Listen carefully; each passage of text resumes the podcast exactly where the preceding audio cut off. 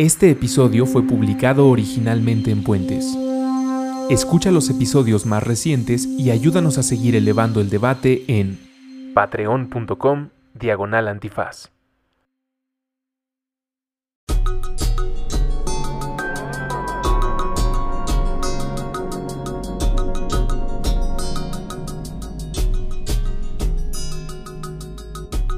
La primera clase de yoga de Elías fue cuando tenía...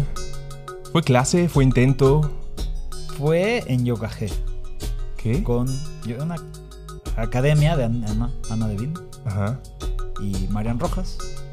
Ah, desde entonces. Yo siempre digo, fue mi primera maestra de yoga. Y sigue siendo. Y sigue siendo. Sí. Y es verdad. Entonces llevas teach. varios años haciendo el yoga. La yoga. Bueno, tres. Como tengo 28.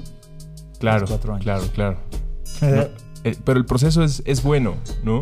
Eres de las voces que acreditan la yoga como una práctica que todo el mundo debería realizar. Pues no sé si así existe algo de todo el mundo, pero si existiera algo de todo el mundo, definitivamente. Yoguita, meditación, creo que son las dos cosas para estirar el cuerpo, fortalecer e ir con tus propios límites y fronteras. No todos somos flexibles, no todos somos fuertes, no todos somos... ¿Sabes? Y siento que la yoga y la meditación son esas cositas que te llevan a tu... a ti. Pero igual se pueden vender como esta panacea de la salud. De si haces estas tres cosas en tu Mm. vida, ya lo tienes resuelto.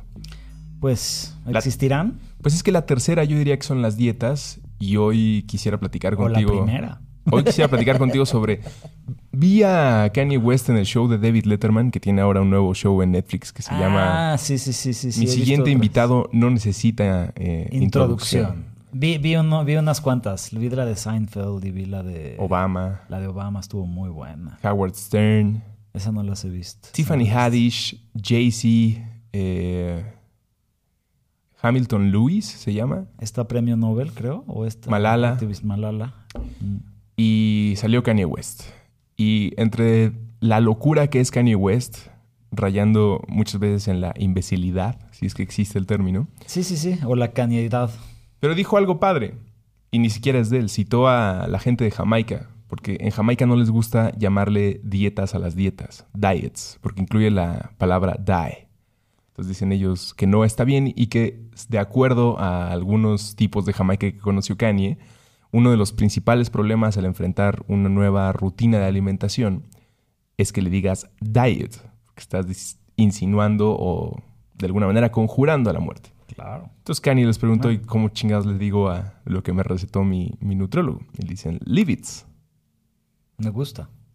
Pero la dieta que hoy, o el leave it que hoy quiero platicar contigo y que está expuesta en unas bonitas láminas, como sucedió en el episodio anterior, es la dieta del glisofato. Y es una plática que he querido evitar durante mucho tiempo en los micrófonos de puentes.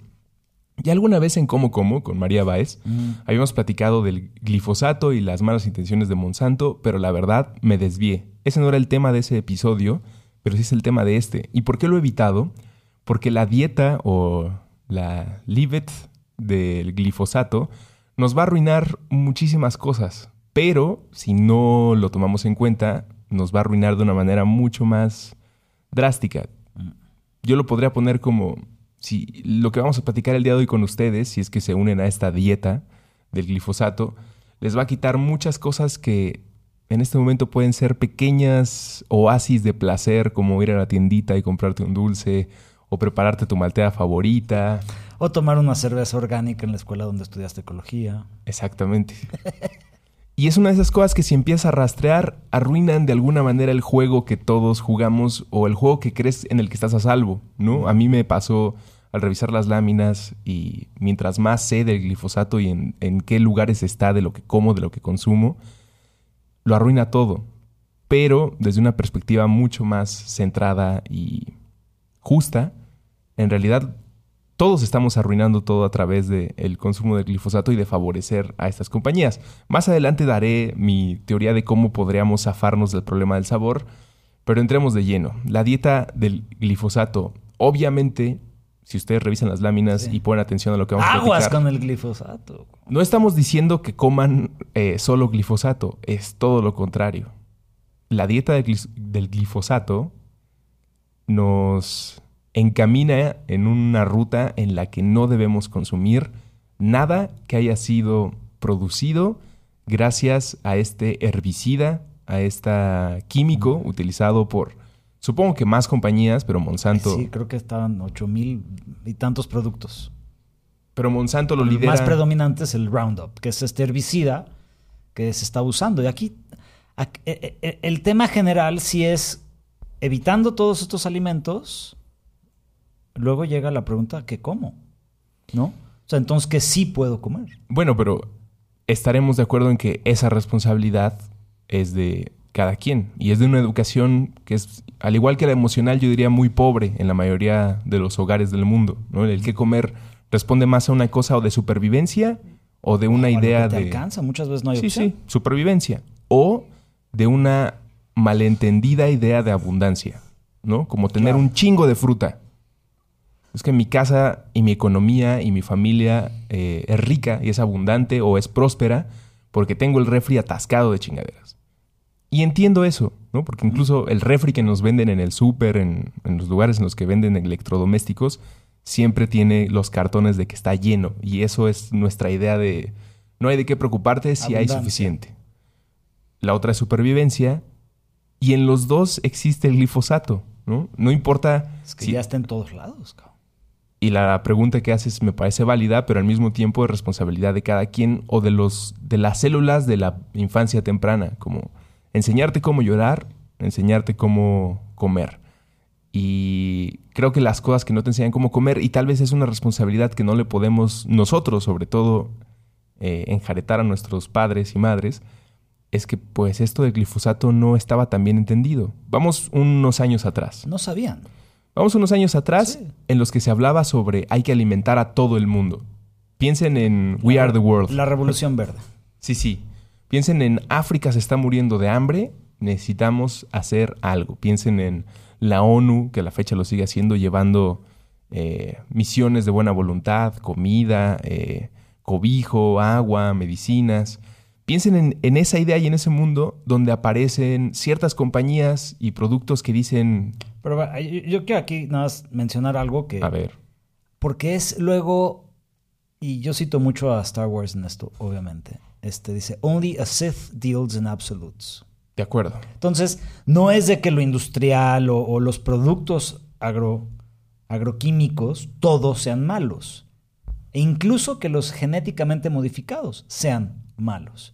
En este librito que yo cito mucho a los libros de Charles C. Mann, 1491 y 1493, el último que saca de The Wizard and the Prophet narra este desarrollo de vamos a alimentar a todos.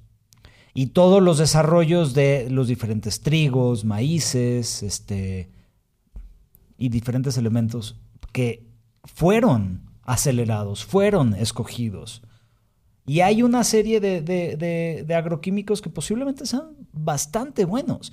Y hay una serie de organismos genéticamente modificados, como lo que han hecho con el arroz dorado, me parece que le llaman, que le meten una vitamina para poder nutrir de un deficiente mineral a muchísimas, a muchísima gente en, el, en Asia.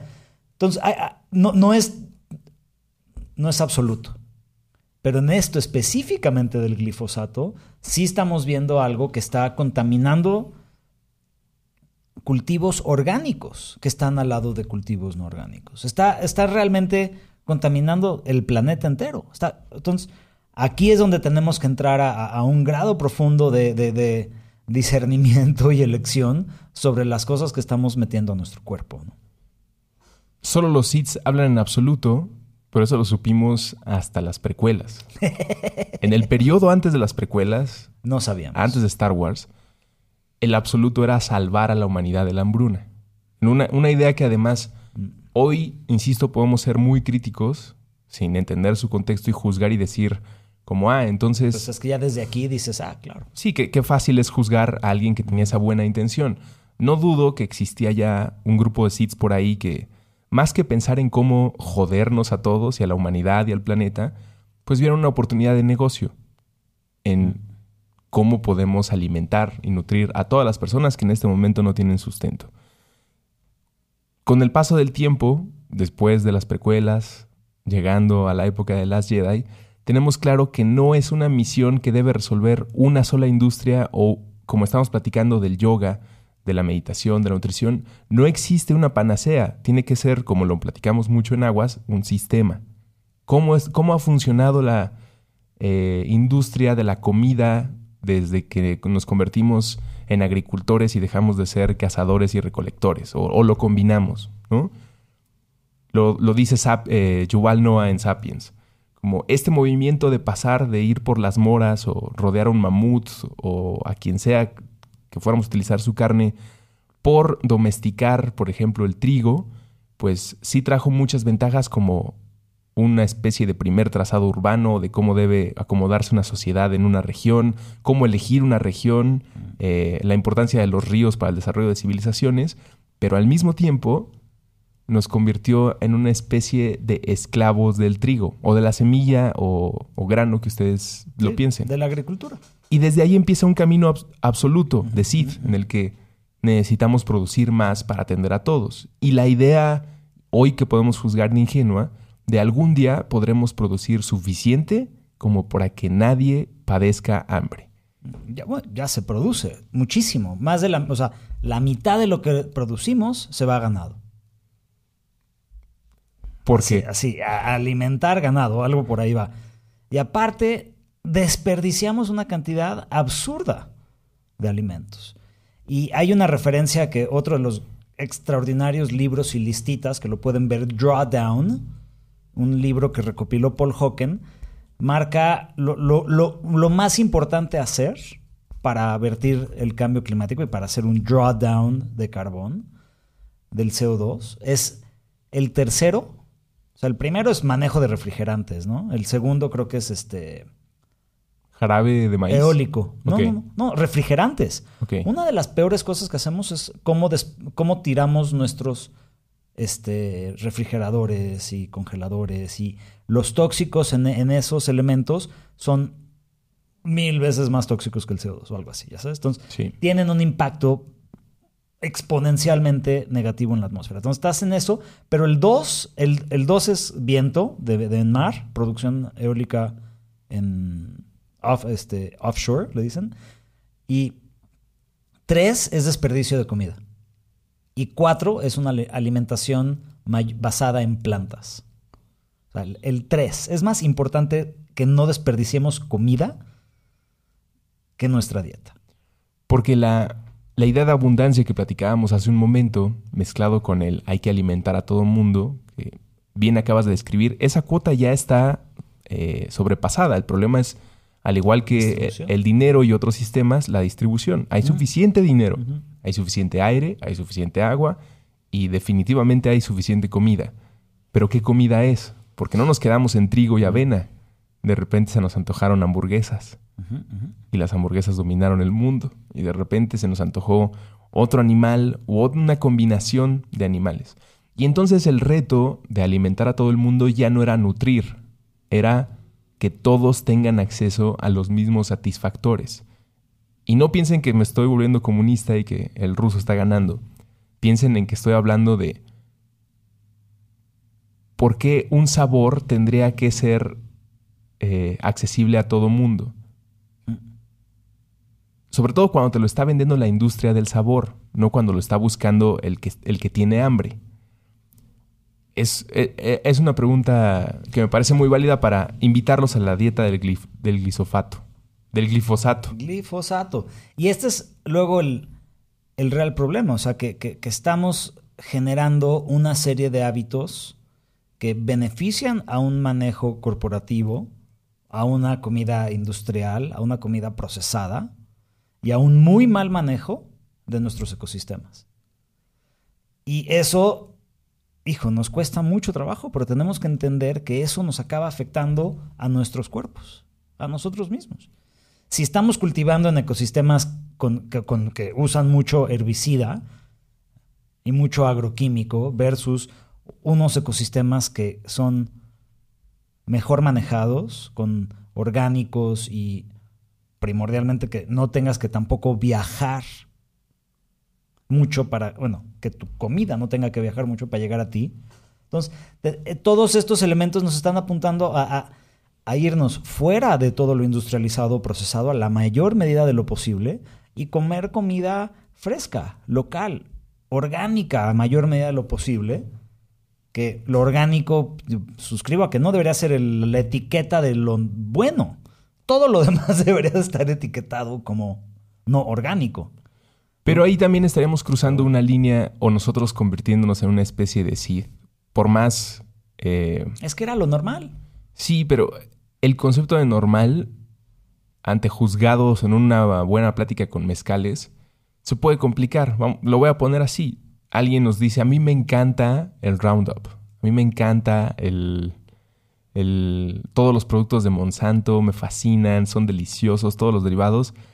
Pues en pleno uso de sus facultades mentales, libre como aspiramos a que todos lo sean, si esa persona decide recorrer un camino en el que su salud se va a ver comprometida, tiene el dinero o, o no tiene el dinero, pero pues él quiere vivir así su vida, pues está en todo su derecho.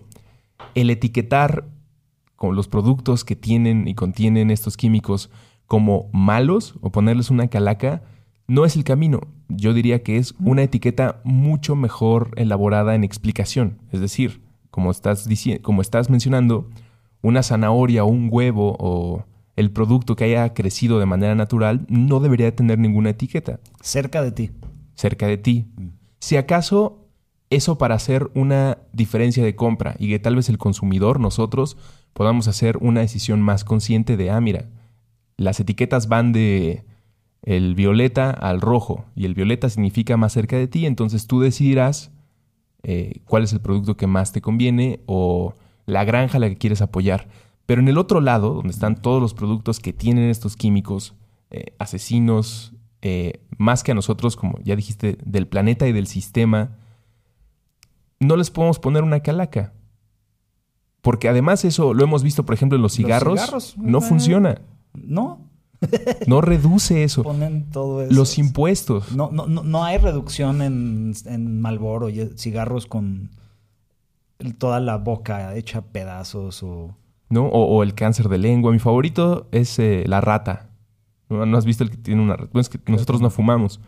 Pero en Inglaterra me sorprendí en, Reino Unido. ya, rata. Ya tienen... Eh, todos los cigarros están bajo una cortina en que no se pueden ver. Si alguien quiere pedir un cigarro, tiene, tienes que decir la marca y el tendero tiene que abrir la cortinita, él agarra el cigarro, pero no, puede, no hay cigarros a la vista en ninguna tienda, está prohibido. Y bueno, también es una cosa en la que Occidente puede tal vez sentirse muy orgulloso por los esfuerzos, pero al mismo tiempo estas compañías en Asia están reventando todo el dinero que dejaron de ganar acá, ¿no? Hay reportajes de Vice en India donde hay médicos que recetan enfermedades a través de fumes este cigarrito este, tres veces al día. Y eh, eh, esto es real, esto está pasando. Regresando a lo de las etiquetas, tendríamos que tener una etiqueta mucho mejor diseñada mm. que incluya qué te parece bien los padecimientos. Insistimos, no es que esto vaya a hacer que las personas dejen de consumir sus productos. Va para lo que dice mucho Michael Pollan, ¿no? en sus libros, que pocas personas creo. ¿Él es el de Hackea tu mente?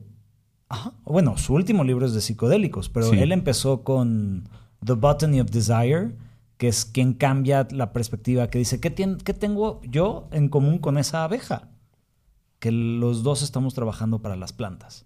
Su primer libro es una verdadera belleza, Botany of Desire, y se vuelve muy famoso con el dilema del omnívoro que justamente traquea los sistemas detrás de la comida industrial, orgánico industrial y así.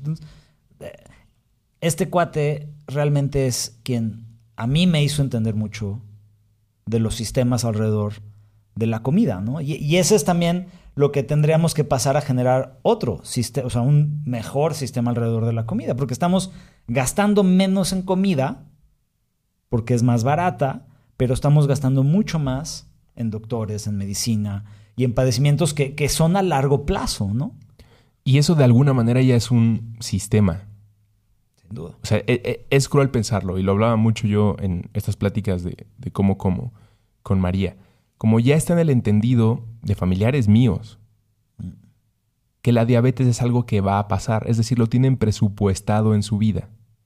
No es algo que pueden evitar, no es algo eh, de lo que están a salvo, es algo que ya está integrado en su presupuesto de vida. ¿no? Como, así como tienes calculado que vas a trabajar tantos años para jubilarte, tienes calculado que vas a consumir Coca-Cola durante tantos años, a pesar de que tu genética, estudios y si tienes el cuidado de hacerte un chequeo anual por lo menos, te dicen que deberías de reducir ciertos alimentos o practicar otras actividades, ya está incluido en el presupuesto de muchas personas las enfermedades. Incluso regresando a lo de los cigarros, esta idea del impuesto, ¿no? De acuerdo, alguien que decida fumarse 10 cajetillas diarias, pero que esté dispuesto, es una locura, dispuesto a pagar un impuesto gigante para que cuando le toque alguna de las enfermedades que vienen en las cajas, el sistema de salud lo pueda atender. Es decir, estoy pagando por adelantado el tratamiento que vaya a requerir porque es mi vida y es mi decisión. Y es lo que yo lo que yo quiero que suceda con este cuerpo que me ha tocado. Ahora, ¿debería de haber leyes más estrictas sobre lo que eso representa para la salud pública y del planeta? Sí, lo hemos platicado en otros programas sobre los derechos de los ríos, del aire, de las montañas, de los otros sistemas que no tienen un abogado. De los bienes comunes. Exactamente, que se ven afectados por estas decisiones que aparentemente resultan solo dañinas o tienen consecuencias en nuestro carril de la alberca, ¿no? Bueno, y aquí justo es uno de los problemas medulares del modelo económico dominante, ¿no? Que es la externalidad. No existe dentro de tu sistema, entonces pues ya, sale de tu espectro económico, pero la externalidad es justamente lo que no estamos ¿no? este, computando, no sé cómo decirlo. Sí, sí, lo que no estamos agregando a nuestra ecuación. Lo de la alberca, ahora que lo mencioné, me parece eh, muy buena alegoría. Uno se mete a su carril de la alberca y dice, yo me voy a ir comiendo estas papas en mi carril, no voy a afectar a nadie más. Este va en su carril pero el agua, en el agua vamos todos. O yo me voy aquí, ahí ya no me voy a salir al baño, me voy a echar un meón aquí en mi carril, ¿no? En mi carril, e, es mi carril, no estoy afectando a nadie más. compartimos la misma agua. Exactamente. Algo así podemos pensar con el glifosato. Incluso si ustedes no consumen, eh, voy a ir contrario a las láminas que prepararon desde taller, desde taller 13, igual que ustedes pudieron ver eh, hace un par de episodios estas láminas. Ahora estamos con las de glifosato, pero me voy a brincar hacia el final antes de ir a qué es el químico y qué lo contiene. ¿Por qué? Porque los productos me parece que son más escandalosos y de alguna manera te van... Y, si vamos por el final, hay que más de 13 mil casos pendientes en contra de Monsanto y ahorita ya está a punto de ganar la tercera demanda por 2, 3 mil millones de dólares.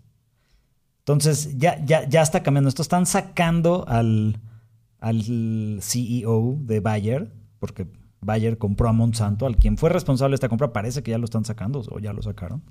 Entonces, es un momento interesante, ¿no? En, toda esta lucha en contra de, de, un monstruo planetario que tiene su propio ejército. Sí, no sé si lo habíamos platicado ya en, en Aguas o en alguna plática como las que solemos tener, pero yo lo comparaba con Cobra, ¿no? Eh, el de Joe. Como, ¿en, ¿en dónde podemos hoy en día encontrar un equivalente a un supervillano? Uno pensaría pues en un ejército, tal vez en Medio Oriente existe... Saddam Hussein. Exactamente, una especie de Saddam mezclado con Gaddafi, que tiene una guerrilla escondida en las montañas de Irak mm. y están preparándose para ir a invadir Francia.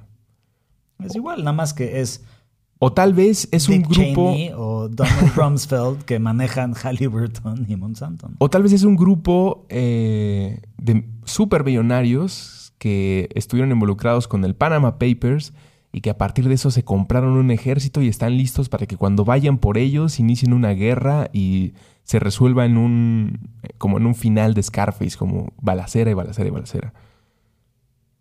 Y después descubres que la figura más cercana a Cobra, a un supervillano, son los dueños de la comida y los dueños de las medicinas. Porque son el caso más violento, el que está afectando a más vidas mm. y del que se pueden presentar más quejas. Incluso más que en política y economía, que no son temas distantes o que no estén afectando, pero llega un punto en el que eh, puede reventar tu cabeza tratando de entender el Panama Papers. No estoy diciendo que sea algo de física cuántica avanzada, pero pues a una persona que está en el día a día luchando por sobrevivir, solo le suena una gran estafa en la que él está fuera de control, ¿no? Yo, yo ¿qué puedo hacer para que no se lave dinero o no se hagan los intercambios monetarios que sucedieron en Panamá? Pues nada más que quejarme y atender a los periodistas que hicieron un buen trabajo. Pero en el caso del, del glifosato, sí hay decisiones conscientes que se pueden hacer. Diario. Pero son decisiones muy sabrosas. Por ejemplo. Y intoxicantes. Usted va a dejar de consumir Kellogg's, Ritz, Trix, Doritos. Kind. Oreo, ¿cuál es Kind? Kind son unas barritas acá Ah, súper. Como las de Nature Valley. buena onda, güey. Que Sí, puta, te las llevas a tu trek y dices, estoy comiendo algo súper salud. No. Fritos, Sabritas, Cheerios, Oreo. Lucky Charms, Oreo. Que ahora, con Oreo el otro día, Nature Valley. me, me estaban explicando. eh, No, no me estaban explicando. Fue un debate. No sé si conoces a este personaje, Jesús Rodríguez, una legisladora de Morena, que ha hecho un par de performances muy polémicos. Lo vamos a poner en la bitácora uno de los videos. Esta representante, esta legisladora, hizo un, un acto como psicoteatral en la que presentó una ceremonia prehispánica donde era un reclamo para salvar el maíz mexicano. Y ya desde ahí pues, tuvo mi corazón y es a, a dónde voy a unirme a sus filas, legisladora. Ya después me acordé pues, que todos los que llegan a ese punto tuvieron que darle la mano a un par de personas de muy mala conducta o mala nota, pero pues yo qué sé. La cosa por la que estoy trayendo a Jesús a Rodríguez esta plática es porque en algún momento tuvo esta cruzada por prohibir las Oreos. Entonces dije, eso ya se me parece muy radical, hablando de libertades y decisiones, pero ella decía, pero a ver, esto es azúcar con azúcar. Como dónde está el... Y se está vendiendo en escuelas primarias. Como, ¿Dónde está la opción? O, ¿Esto es un postre? Porque no lo están vendiendo como un postre, lo están ofreciendo como si fuera parte de la comida de los niños. Visiones radicales. Yo no me voy a ir por prohibir, eh, no sé, Quaker, Whole Foods. Bueno, algunos de los productos de Whole Foods, no todos. Y ojo, esto es lo que está medido. Yo honestamente de lo que a mí más me impactó de todo esto son los productos femeninos. Bob's Red Mill. Ah, bueno, lleguemos a eso. Antes de los productos femeninos, obviamente Maseca. Maseca. La, la, tortilla mexicana, por, bueno, la tortilla popular mexicana no es la única. Ahí está el expendio de maíz, ahí está el expendio de el chef Olvera, ahí están todos los puestitos. Pero ahora, los puestitos de tianguis, pues esa masa no sabemos si la fueron está bien o, o, o, si es maíz que está viviendo al lado de maíz maseca y se contaminó por vía de sus... Ah, claro, porque de acuerdo a legislaciones que permiten que, por ejemplo, compañías como Monsanto, no estoy seguro si Monsanto, pero debe ser, tal vez lo estoy recordando mal, registren una semilla modificada mm, que es sí. más eficiente para combatir o sobrevivir a las heladas. Bueno, pero esto de las de sus semillas Ajá. son también organ plantas, organismos que están dice o que fueron diseñados o, co o coevolucionaron con el Roundup. Sí, sí. Entonces, es una mezcla. La semilla que te venden es la semilla que resiste sí, es, es el un, Roundup. Es una y, mezcla. Y son semillas que aparte rinden, no rinden otras semillas. Entonces tienes que volver a comprar semillas. A menos que. Ese es otro, otro descagale de Monsanto, ¿no? Que te hacen dependiente de que les compres semillas, en lugar de que lo que tenían los granjeros nativamente es que tenían su propio banco de semillas. Además, si tú eres un granjero junto a una producción de Monsanto, es imposible o casi imposible que no se contamine o se... ¿Cuál es la palabra? Se polinice. Se polinice. Uh -huh. Y esto de la legislación, así de ridículo como va a sonar, es... Tu productor independiente que estás luchando por el maíz azul que tú estás manejando, porque ha sido tu familia o porque fue lo que tú decidiste emprender, se poliniza con el de Monsanto y automáticamente eh, te mereces una demanda por derechos de autor. Porque esa es su semilla. Porque es la semilla del de al lado, pero tú no tienes la culpa en que ese es un fenómeno de la naturaleza, es un sistema, se vale decir un sistema superior, un sistema más antiguo, un sistema en el que estamos haciendo ediciones. Es ridículo que patenten semillas. Para empezar. Para empezar, ¿no? Y estamos afectando, a- no estamos afectando algo. Al igual que la prohibición, por ejemplo, de la marihuana, estamos legislando en contra de la flecha de la naturaleza, de la cual nosotros Son deberíamos... flujos, vectores Sí. biológicos que, que trascienden nuestra habilidad de manejarlo. No le puedes decir al, al polen del maíz que no se pase a tu campo. A lo mismo que no le puedes decir al glifosato o al Roundup que está usando tu vecino que no pase por los acuíferos y contamine tus propios cultivos. que no se quede en esa tierra. Y entonces después Monsanto desaparece y alguien quiere volver a utilizar esa tierra. Ahí está. Ver, hay maneras de regenerarlas, ¿eh? Totalmente. hay maneras de sanearlas. O sea, sí hay prácticas de saneamiento de tierras extraordinarias, ¿no? Busquen Rancho La Paz Farma, sanandi.com. O sea, hay, hay- hay lugares regenerados extraordinarios. Esa es, digamos, de alguna manera la, la- la solución holística o sistémica que nos ayudaría a evitar glifosatos. Prohibirlo, claramente, y empezar a manejar una serie de prácticas este, agroecológicas. ¿Por qué El prohibirlo? tema- Déjame jugar al Espérame abogado del tantito. diablo. Yo estaba caminando nada más pa- ver, para que te entiendas a qué rincones llega el glifosato. ¿A qué Sí, ya, ya sé dónde vas. O sea, estábamos caminando por la Sierra Norte de Oaxaca, la Chinantla. La Chinantla, uno de los lugares más hermosos del país, del planeta. Sí, tenían su, su backpack aquí de Roundup y le estaban echando herbicida a la orilla del río. A, la- un río que yo siempre hablo de que es uno de mis ríos favoritos, el río Santiago. Entonces, acá estamos hablando de que una cuasi reserva de la biosfera están usando glifosato. Un lugar que tienes que pasar cuatro horas caminando para llegar a él. Se está usando Roundup. En el que probablemente no hay una clínica médica. eh, ¿O si la hay? ¿Un ¿Hay hospital? un sanatorio? No, Ah, para bueno. nada. No, no, no, no. A eso me No hay refiero. hospital, no hay nada. Es esta, Y esta ironía de a donde no llega el, el gobierno y los hospitales, sí llega Coca-Cola y Monsanto. ¿No? Como si hay una tiendita Claro. donde venden ricolino claro. Pero no está hay un hospital. Y Oreos. y Oreos. O galletas príncipe. Pero y Cotex. An- antes de pasar también como que, que a puro territorio negro, y esta es la siguiente ronda de, de gráficas, que, que- de infográficas que queremos preparar, y es algo que ya hemos platicado aquí, el camino Copalita, ¿no? Con Sí, Manuel. sí, sí, sí. ¿Del punto más alto de la montaña o desde una montaña? Desde el punto más alto de Oaxaca hasta la costa. hasta la costa. Sí. Cinco días caminando, un día en balsa. Una de las grandes, extraordinarias historias de ahí es una comunidad, un pueblo que hoy en día se llama Mandimbo. Mandimbo recibió hace, creo que, no sé, 10 años, 12 años, el premio Monsanto. Eres la comunidad que más usa nuestros productos. Felicidades. Y llevan, ah, tengo entendido, 8 o 10 años trabajando con un biólogo, Marco, que fue quien conoció a Manuel y ya abrieron la ruta. Y hoy en día esa comunidad es completamente agroecológica. O sea, de haber ganado el premio, cambiaron. Cambiaron rotundamente, hasta se cambiaron de nombre, no me acuerdo cómo se llamaban antes. Dijeron, ya ni nos vamos a llamar así, nos gusta ese árbol, vamos a llamarnos como ese árbol, Mandimbo.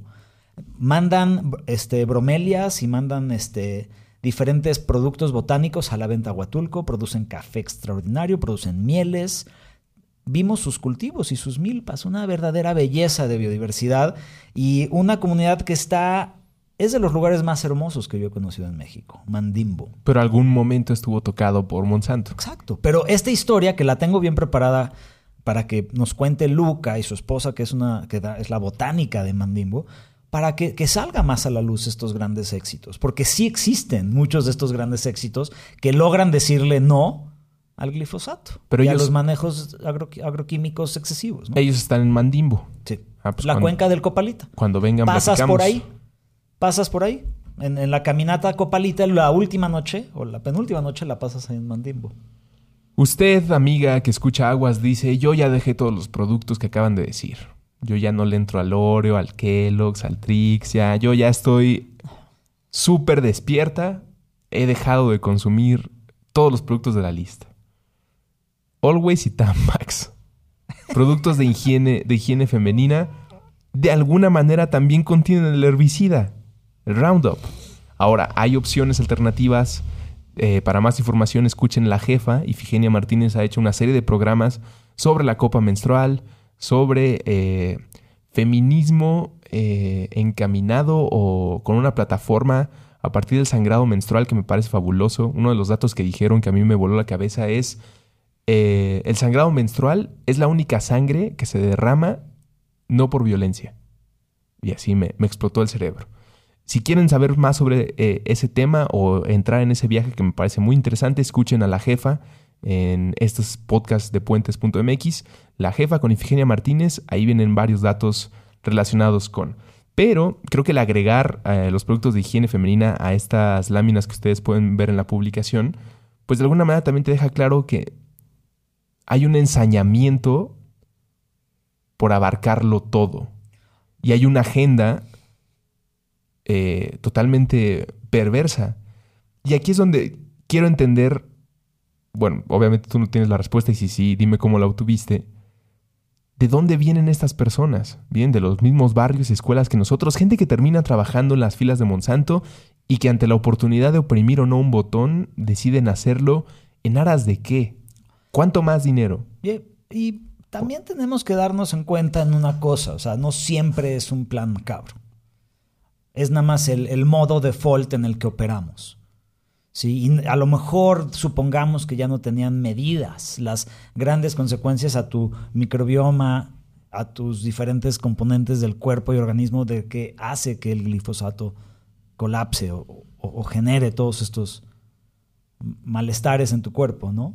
Cánceres, ¿no? O sea, realmente aquí el tema es que ya están perdiendo la tercera demanda de 13 mil, yo que sé cuántas, y es que además... De que causa cáncer. La empezamos con esto con las marcas, para escandalizar y además porque les dije desde el principio, lo que yo estoy haciendo es venderles una dieta que se llama la dieta libre de glifosato.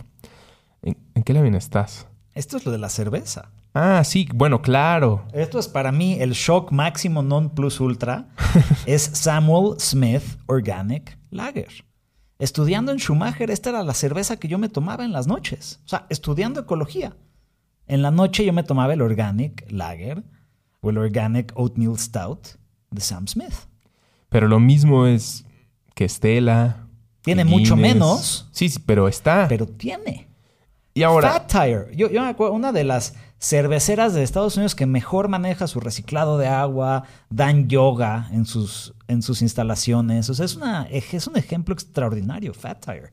Si usted, Si usted va con 20 amigos a, una, a un puff, solo uno de ellos no va a estar tomando glifosato.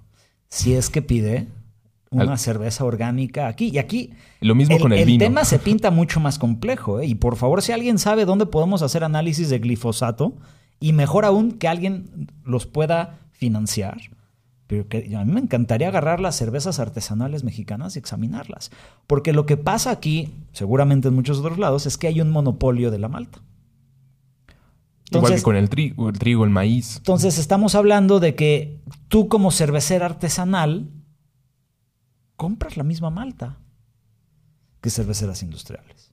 Y a lo mejor lo haces, obviamente lo haces mejor por múltiples otros diferentes factores, ¿no? Y por eso la colimita es una delicia. O empezando con la intención, ¿no? Yo no quiero apoderarme del mundo, yo quiero entregar. Yo voy a hacer esto y lo voy a hacer bien, lo voy a hacer bonito. Pero sigue siendo la malta, creo. Esto hay que estudiarlo, por favor, que alguien help. Porque las cervezas artesanales, ¿cuánta tiene? Aquí solo la Peak Beer Organic IPA presentó que no tenía glifosato.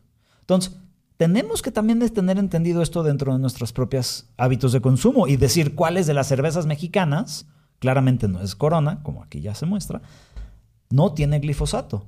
Pero, ¿quién podrá ayudarnos? ¿Quién nos, quién nos ayuda a hacer esos estudios? ¿Qué laboratorio puede hacer esos estudios? Porque yo quiero seguir tomando cerveza, ya déjate. Oreos o Kind Bars. Yo quiero seguir comiendo Oreos. Pues tenemos que hacer una Oreo chida, cabrón. Tiene que existir. Seguramente alguien la está diseñando, pero es donde también el sistema impuesto por Monsanto o el sistema económico privilegia esto. Ahora con lo que estás diciendo de la malta, pues un cervecero que está tratando de hacerlo bien, en algún momento ve comprometido su economía y costos para sacar el producto y entonces, pues aunque no nos desee una enfermedad o alguno de los padecimientos derivados del glifosato en nuestro cuerpo, pues tiene que jugársela para poder sacar el producto y eso de alguna manera nos convierte en cómplices y sin señalar o querer acusar, porque pues yo mismo consumo estos productos, termina siendo parte de ese sistema. Y entonces podemos criticarlo como lo estamos haciendo en este momento, invitando a una dieta libre de glifosato, pero por otro lado no podemos escapar porque parece que está cubriendo todo el terreno. Si a alguien todavía no le queda claro, digo, estoy, espero que estén escuchando esto mientras ven las láminas o que tengan claro el glifosato. Fue mi intención empezarlo con una dieta, pues para que fuera más abrumador el dejar de consumir todos estos productos. Pero puede haber alguien que a este momento de la conversación diga, oye, pero pues un herbicida es bueno porque pues entonces la comida que me está llegando y los productos que estoy consumiendo no contienen ciertos bichitos que me van a hacer daño. Y te doy la razón, tú que estás pensando eso. Si un principio de un herbicida pues es eliminar ciertas eh, afectaciones o bichos que pueden hacerte daño. El problema es que nuestro cuerpo depende de otros bichos para vivir, como tu flora intestinal, por ejemplo. Cuando te mandan un antibiótico muy potente, pues tienes que contrarrestar eso porque tu estómago pues, se queda indefenso y eso puede derivar en que te enfermes de otras cosas. Con el glifosato sí se está afectando a vida, porque eso es, es vida que está en los alimentos que no queremos que llegue a nosotros, pero también está afectando a la vida en general y eso puede destruir células nerviosas, cáncer de mama, destruye la placenta, la placenta, daños al hígado, daños a los riñones, problemas reproductivos, linfoma Hodgkin, defectos de nacimiento, altera el sistema endocrino y modifica el equilibrio de la hormona sexual, Alzheimer, Parkinson, diabetes. Todo esto viene de este producto. Y otro momento, este momento de la conversación me interesa mucho porque quien esté pensando como, oye, pero ¿cómo nadie sabe esto? Y estoy de acuerdo contigo. Si esta fuera la primera vez que se platicara de esto, probablemente habría un par de francotiradores del otro lado de, la calle apuntándonos al hacia mí, ¿no? Porque esta es una información muy fuerte. Entonces, ¿por qué no hay nadie viniéndonos a censurar? e incluso platicando con esto con María, me tocaba comentarios que decían, todo eso es una mentira, es parte de una teoría de la conspiración para eliminar el sistema actual de alimentación en el mundo. Y órale, se vale. Soy tan fan de las teorías de la conspiración como cualquiera que se clave en YouTube una buena madrugada. Pero tenemos que aceptar que esto tiene algo de cierto.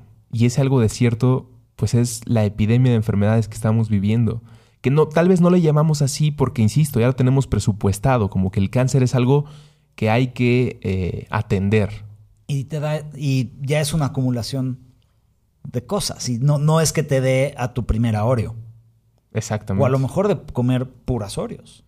No te va a dar. O, a lo mejor. o provocar este sentimiento de ¿en qué me he convertido que estoy consumiendo este, esta Oreo? Pues no, porque pues estamos en el, estamos dando vueltas en la misma roca en el espacio y pues todo es parte del sistema, incluso lo malo es parte de, de lo que está pasando, pero estamos aquí tratando de hablar de decisiones conscientes y sin juzgar, porque también eh, en este viaje, sobre todo en el de la alimentación, te puedes encontrar con un modelo de virtud que no creo que deba ser el camino, ¿no? En el que yo impongo que el, ser virtuoso de 2019 consciente no consume nada de esto y vive de esta manera y toma estas decisiones y no creo que sea el camino, porque a final de cuentas eso pues destruye la tan apreciada eh, libertad de hacer lo que uno quiera. Pero regresando a lo del carril y la alberca y, la definición de sustentabilidad del de episodio anterior, ¿qué estamos comprometiendo a futuro? ¿No? Nuestra visión a futuro no, no parece estar comprometida con nada más que con el, instante actual, con el momento. La Organización Mundial de la Salud declaró en 2015 que el glifosato es cancerígeno para los humanos. Insisto, ya nos hubieran disparado Elías a mí por todo lo que estamos diciendo. Imagínate que fuera la primera vez este podcast en el que se está diciendo que Bayern y Monsanto están juntos que el dueño en el pueblo, el dueño de la farmacia y el dueño de la verdulería son hermanos gemelos y guardan su dinero en la misma caja fuerte. Y tienen contratado al mismo gestor lobbyist en el gobierno inglés ah, gringo. Su, mejor amigo, su mejor amigo trabaja en la alcaldía. Ah, no, bueno, es el primer este, financiador de política la industria médica y de, o sea, de seguros, la industria médica, la, industria de seguros, la farmacéutica. Y el coal, son el coal ¿no? No, energética, ¿no? Ponle en Wikipedia. A ver. Eh, los top lobbyers del gobierno gringo. La última vez que yo lo vi, según yo, el décimo era la industria militar, ruso. El décimo era la industria militar. El primero, los primeros tres eran la médica, la de seguros, este, y así. La farmacéutica, obviamente. Mm, pues no lo estoy encontrando así como tal, pero debe ser. Lobby, Loving in the United States, puede top ser. lobbyist, top, algo ah, así. eso me faltó. Top lobbies in Washington. Puede ser. Top spender, open secrets. 20 loving groups that spend the most money in Washington. Ahora, eh, ¿existe palabra en español para loving? Debe ser. Ges- ges- gestores, Hagan de cuenta el maestro del susurro. impulsores. Impulsores, que no necesariamente es una mala técnica. Hay muchas personas que se dedican a hacer esto a partir de buenas ideas, ¿no? Como yo me voy a acercar a susurrarle al oído a este delegado o a este diputado porque hay una idea para recuperar eh, esta parte de nuestro país, para hacer una reforestación. Es algo bueno.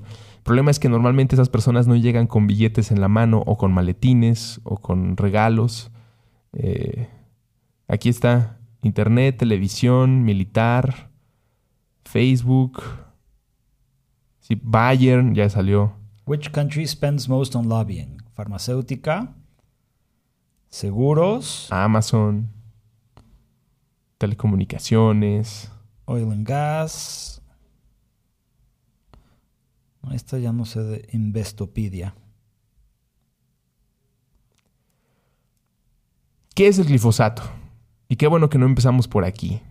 Porque de alguna manera, insisto, el llamar a una dieta consciente no puede empezar por te estás metiendo un químico tóxico. Porque, como ya platicamos, eso no funciona ni con el cigarro y las imágenes en las cajetillas. Es un compuesto químico tóxico, el cual es el principal ingrediente activo del herbicida Roundup, un producto de la compañía Monsanto que existe desde antes de Star Wars, desde 1974. En 2018, Bayern lo compró por 63 mil millones de dólares, como 20 mil menos que lo que costó que Disney comprara Star Wars. Y hasta el 2014 se esparcieron 8.600 millones de kilos por todo el mundo. ¿Hasta qué punto? Pues ya lo acaba de contar Elías. Hasta un lugar remoto y muy hermoso en la Sierra de Oaxaca. Eso es lo que nos estamos comiendo. La dieta del, glifosato y este episodio, al igual que muchas otras pláticas en aguas, no apunta hacia la desesperanza, sino hacia el entender un sistema y tomar decisiones a partir de eso. El modelo de virtud que describí hace rato lo quiero justificar para que nadie piense que el que decida comprarse unas Oreos o cualquiera de los productos que contiene esto lo convierte de inmediato en un militante de Monsanto y la ideología, cual sea que, como la definan estas personas, eh, corresponde ahora a tu ideología. Estamos atrapados ahí, pero nadie nos está obligando. Y al igual que muchas otras sustancias que son adictivas, pues tal vez el cortón no se puede hacer de un día para otro. Pero al igual que el meme de Spider-Man encontrando al Spider-Man malvado, pues este es uno de los momentos en los que te das cuenta de, ya encontré al culpable de que mi salud esté así y es tu espejo y es tu decisión. Eh, no vivimos todavía, afortunadamente, aunque muchos podrían criticar esto que voy a decir, en un entorno donde nos obliguen a comer como quieren que comamos. ¿Quiénes me podrán criticar? Quienes digan, de acuerdo, pero si llegas al súper y te encuentras en esta gran variedad de productos, pues la mayoría son o del mismo dueño o tienen los mismos ingredientes y los mismos químicos. Entonces tu idea de libertad no existe. Es nada más una simulación de variedad y que a través de la diversidad de colores, si quieres, de marcas, de nombres, uno se cree eh, totalmente independiente. Porque a mí ningún gobierno me está mandando mis tortillas a mi casa. Yo puedo decidir si compro las tortillas de esta marca y de esta marca y por eso soy totalmente libre y me encanta vivir eh, en un lugar no comunista. Y obviamente no estoy diciendo que el comunismo sea la respuesta a todo esto, porque probablemente en un sistema comunista sería más fácil para alguien como Monsanto Bayern ahora sí que imponer y atascarte en la boca lo que ellos quieren que consumas. ¿Y ser- sería más fácil pararlos? No creo. No, porque en, en un.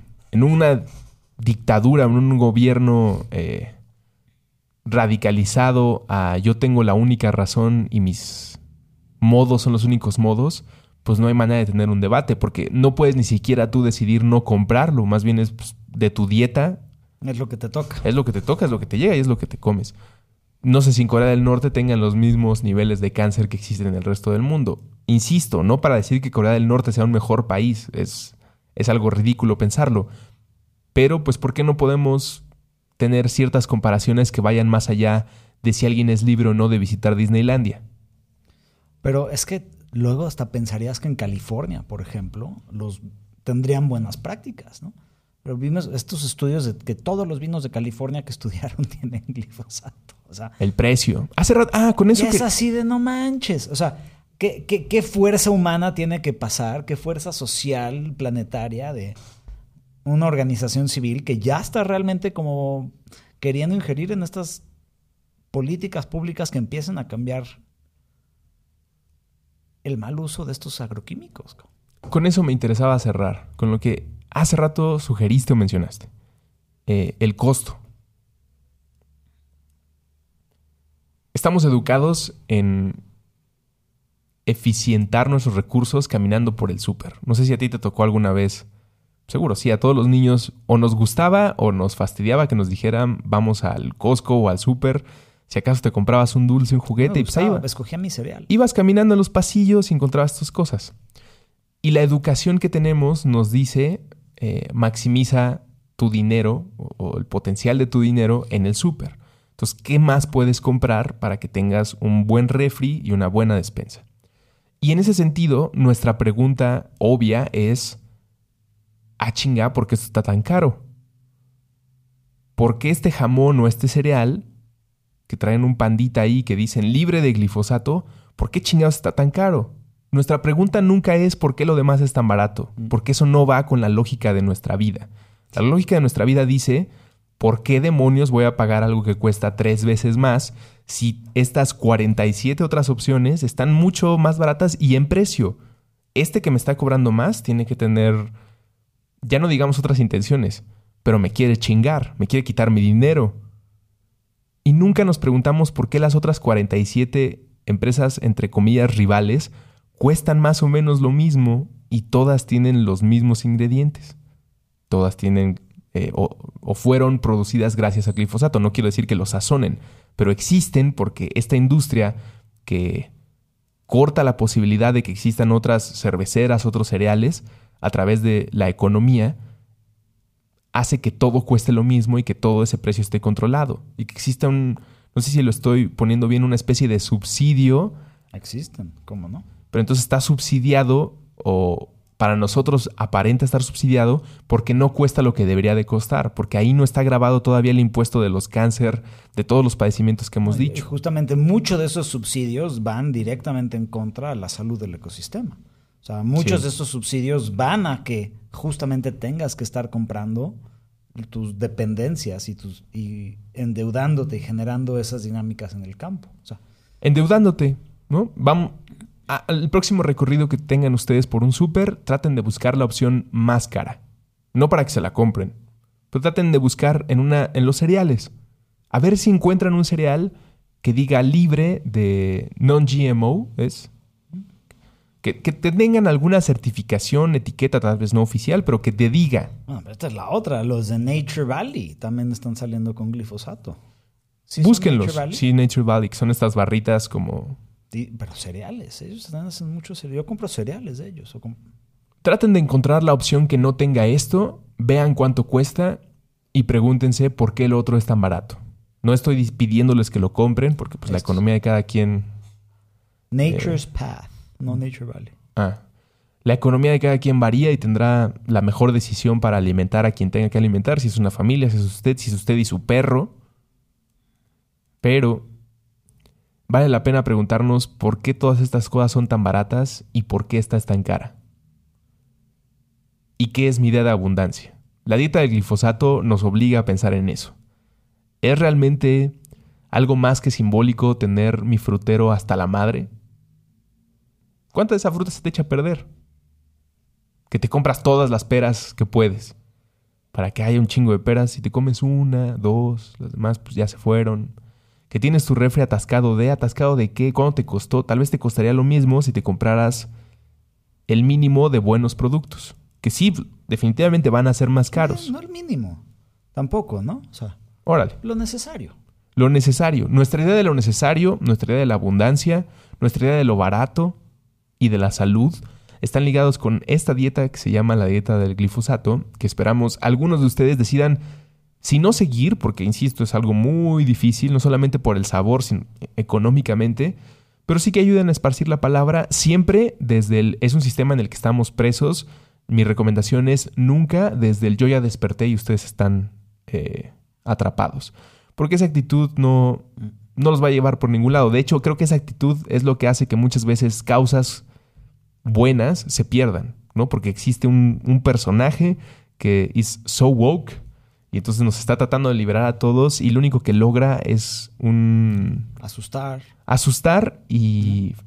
Eh, a, animo... Anime, aniversidad. Eh, pues, Enemistar. enemistar, sí, que lo consideres como... No sé, sí. Claro, tú, tú tienes todo resuelto, te alcanza para comprar todo eso y ese no va a ayudar a construir nada. Eso lo único que provoca es que te fastidies de un personaje. Cambien con su ejemplo, no cambien con su discurso, ¿no? Y, es cambiar como empezaste con este, este tema de, de pasar de un die it a un live it.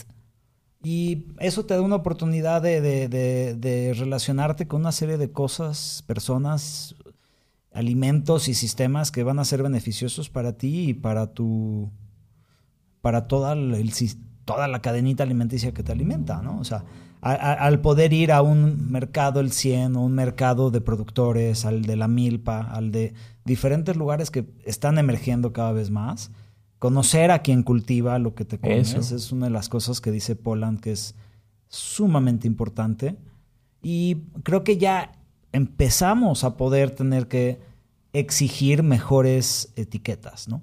Y hay mucho de esto, ¿no? Ya, ya emergiendo. Michael Pollan en algún momento dice que deberíamos de poder escanear con, un, con el código QR, ¿no? Lo que compras y que te enseñe en, tu un video de dónde está viviendo la vaca y el ecosistema y el rancho y cómo fueron cultivados esas, esos, esos am- amaranto o quelites o lo que sea que estás comprando, ¿no? O sea, entonces ya, ya estamos en ese punto, creo, del el famoso tipping point, en el que los diferentes sistemas que estamos viendo nos benefician o, o- nos degeneran nuestros organismos y nuestros ecosistemas y cómo podemos empezarles a dar la vuelta. Y es una decisión cotidiana, es una decisión de, de a dónde vas a- a- qué, qué vas a comprar, a dónde lo vas a comprar, y, y no solo para en la comida, porque toda la ropa que usamos, el algodón, también estuvo cultivado. Y también necesito Y herbicidas. también necesito herbicidas. Pues ese es el punto de los productos este, ¿no? de higiene femenina, ¿no? Tampones y gasas y todo esto es, es algodón que realmente pues, te está contaminando poco a poco tu cuerpo, ¿no? Y aquí existe toda otra industria que está emergiendo que es muchísimo mejor que el algodón, ¿no? El hemp. Entonces, existen estas otras dinámicas que empiezan a emerger y, y van a emerger y tomar el lugar de lo tóxico a medida en que nosotros las apoyemos. Requieren nuestra energía. Y con energía me refiero a nuestro dinero, a nuestras Nuestros decisiones retweets, y nuestros retweets. nuestros 300 dólares que Sharing vamos a darle caring. a cosas que mm, trascienden a nosotros y son para el bien social y planetario y ecológico. Entonces, eh, eh, empiezan esas olas que tenemos que lograr sean tsunamis. ¿no? Y creo que, pues, informándonos, como dicen en G.I. Joe, knowing is half the battle. Ya les dijimos una idea económica para salvar el mundo. Y con este episodio ya les dijimos una dieta para salvarse a ustedes y también salvar el mundo. Esperamos que compartan estas láminas de glifosato que ustedes pueden encontrar en la publicación de este episodio en patreon.com eh, diagonal puentes mx o puentes.mx diagonal construye. Cualquiera de las dos rutas los termina llevando hacia nuestro Patreon, donde ustedes se pueden suscribir y ayudarnos a seguir siendo y haciendo puentes, además de encontrar todo el material diseñado por Taller 13. Están las láminas del plan B que platicamos en el episodio anterior, están ahora las láminas con todo sobre el glifosato, y si alguien quiere venir a platicar de alguno de los dos temas, bienvenido. Seguiremos teniendo invitados, pero también necesitábamos, y es siempre un placer poder tener estas conversaciones dentro de la cabina de puentes con el querido Elías. Ruso, qué gusto. Pásenla muy bien, eh, aguas con el glifosato y escuchen este programa, este podcast en puentes.mx llamado Aguas, recuperando nuestra relación con el H2O, con Elías Catán y Andrés Vargas Russo. Disponible en iTunes, Spotify, Patreon y puentes.mx.